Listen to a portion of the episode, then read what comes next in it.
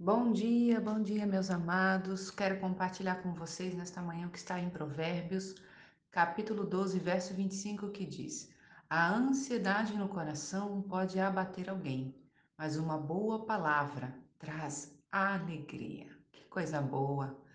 Nós sabemos sim que a ansiedade abate e abate muito, não é mesmo? Às vezes ficamos tão ansiosos, tão preocupados com o futuro que esquecemos de viver o presente. É como se houvesse uma amarra em nós, uma prisão em nós que nos impedisse de desfrutar daquilo que o Senhor tem nos dado hoje.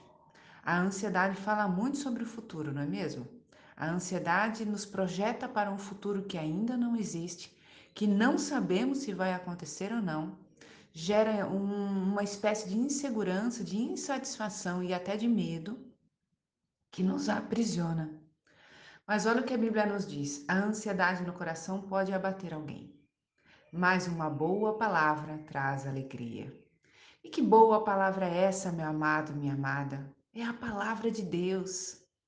Eu quero te encorajar nesta manhã a ler as Escrituras Sagradas, a encontrar na Bíblia palavras que vão te levantar, palavras que vão te colocar de pé.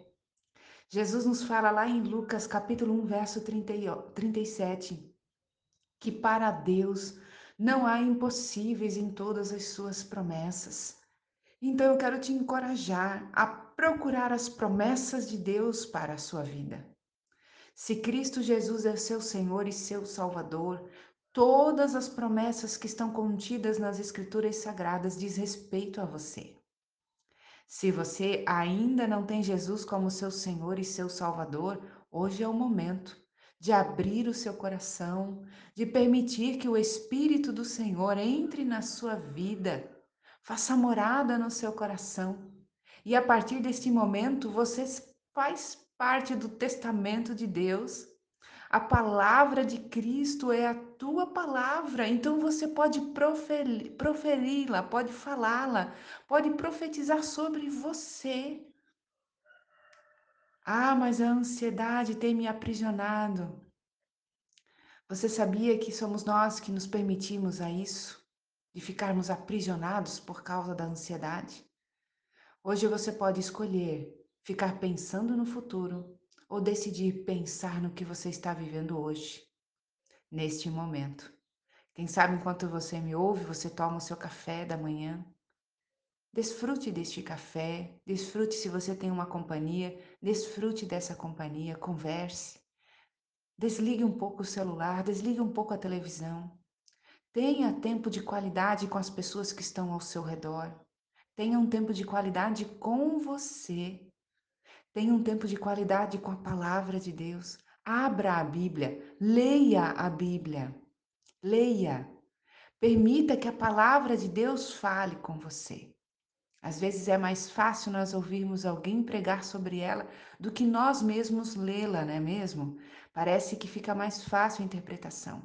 Só que há algumas revelações que Deus só vai revelar para você. E nesta comunhão, nessa intimidade com a palavra, coisas novas aparecerão para a sua vida.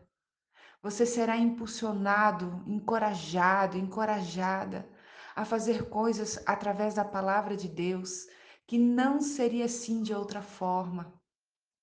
Lembre-se, quando eu consigo meditar na palavra e ela gera vida dentro de mim, isso é sinal de que eu estou crescendo em Deus. Isso é sinal de que algo maior de Deus está sendo alimentado dentro de mim, a comunhão, essa espiritualidade, esta comunhão, essa reverência, esse temor. Meu amado, minha amada, não há tempo maior e precioso do que estarmos em comunhão com a palavra. Quando você lê a Bíblia, é Deus falando com você.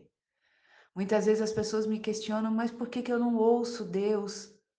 E eu questiono, você lê a Bíblia, você ouve a Bíblia, ouça a Bíblia. Hoje nós temos aplicativos de Bíblia em áudio, ouça a Bíblia. Põe a Bíblia para ser ouvida enquanto você está trabalhando, enquanto você está fazendo a sua comida, enquanto você está deitado, no seu tempo de meditação, ponha a Bíblia, ouça, ouça, deixe que a sua fé seja alimentada. A Bíblia diz que a fé vem pelo ouvir e ouvir da palavra de Deus. Então ouça, ouça a palavra. Ouça bons pregadores também, mas principalmente tenha essa comunhão com a palavra. Aleluia! Ela vai gerar vida ao seu coração. Ela vai mudar a sua história. Ela vai te dar um norte. A palavra de Deus vai edificar a tua casa. A palavra de Deus vai firmar os teus passos. Porque sabe por que eu digo isso? Porque a palavra de Deus é o próprio Cristo. Jesus é o Verbo. Jesus é o Verbo encarnado de Deus. Jesus é a própria palavra.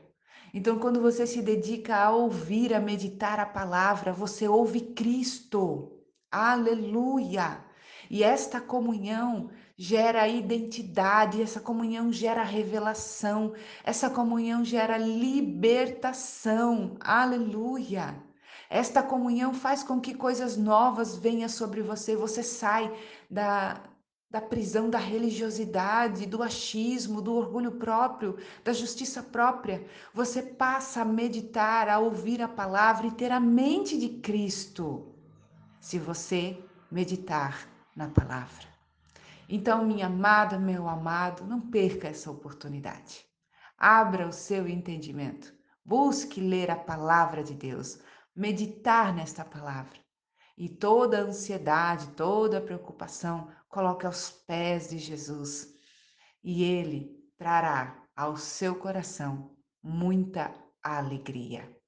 Que o Senhor Jesus abençoe o teu dia, te encha de paz e de graça, e que a presença do Senhor seja abundante em sua vida e em seu coração.